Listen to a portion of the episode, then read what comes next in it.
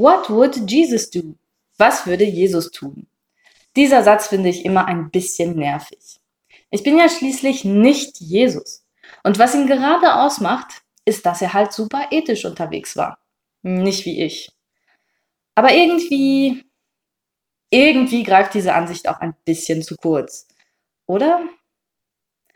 Das finde, das finde ich spannend und spannungsvoll. Und deshalb möchte ich heute darüber reden. Hallo, ich bin Lara Kneubühler. Ich wurde 2019 ordiniert, übe gerade mein Pfarramt aber nicht aus, sondern doktoriere an der Uni Bern. Und ich bin heute hier mit meinem Mann David. Bonjour, je suis David Knebuler, je suis pasteur à Corgémont-Cortébert dans le Jura bernois. Aujourd'hui, Lara et moi voulions continuer notre réflexion sur la foi et l'engagement social et politique.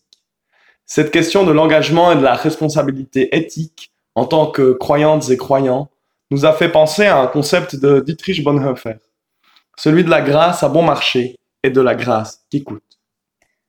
Das klingt jetzt vielleicht ein bisschen weit hergeholt, greift aber unsere Gedanken der letzten Wochen auf. Laut Bonhoeffer gibt es also eine billige Gnade. Was er damit meint, ist die Haltung, in der wir denken, da alles schon beglichen ist, muss ich nichts mehr tun. Und das mag in Hinblick auf unser Heil, das heißt auf unsere Rettung, stimmen. Doch was Bonhoeffer der billigen Gnade vorwirft, ist, dass sie eben nicht zur ethischen Verantwortung und zum liebenden Handeln auffordert. Im Gegenteil, es bleibt alles beim Alten. Billige Gnade trägt keine Früchte.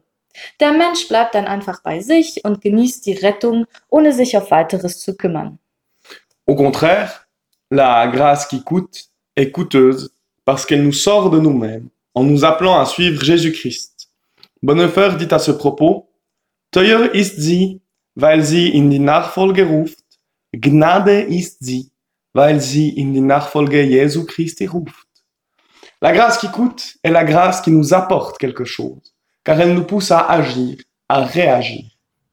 Elle ne nous laisse pas nous enfoncer dans un confort béat où tout va bien pour nous et tant pis pour les autres.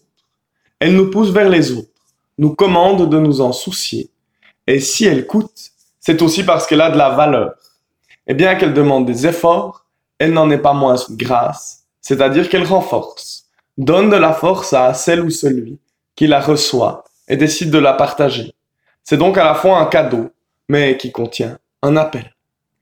Im Protestantismus ist die Idee schon, dass wir allein durch Gottes gratis gegebene Barmherzigkeit gerettet werden.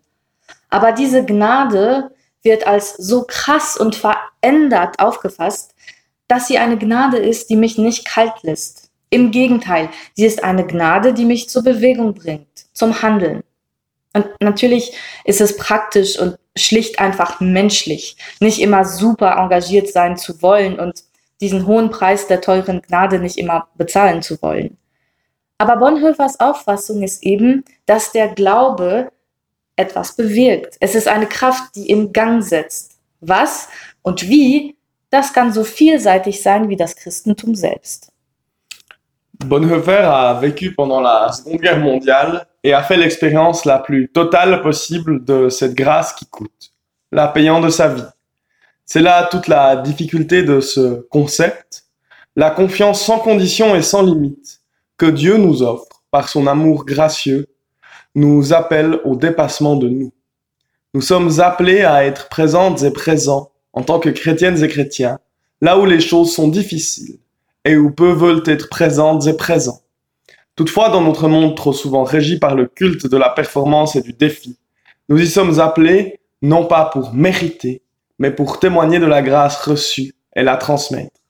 Si la tâche est immense et parfois écrasante, elle demeure belle, car elle est l'annonce d'un monde à venir fondé en Dieu sur des valeurs de justice, de paix et d'amour. Ein Satz, der den Gedanken gut zusammenfasst, ist folgender. Gnade als Voraussetzung ist die billige Gnade. Gnade als Resultat ist die teure Gnade. Ich mag diesen Satz, weil er auch darauf hinweist, dass wir die billige Gnade brauchen. Wir brauchen diese vorläufige Befreiung. Doch wenn sie dort endet, wird Gottes Liebesdynamik von mir zum anderen unterbrochen. Und deshalb ruft mich die teure Gnade zum Handeln. Es stimmt, dass Bonhoeffer mit Kategorien arbeitet, die unpopulär geworden sind, die harsch klingen können. Was ich trotzdem schätze, ist, dass er uns auf unsere toten Winkel aufmerksam macht, auf unsere menschliche Trägheit und Selbstgenügsamkeit. Die teure Gnade ruft uns zur Bewegung auf. Sie ruft uns auf, die Gnade auch für andere wahr werden zu lassen und so an Gottes Werk mitzuwirken.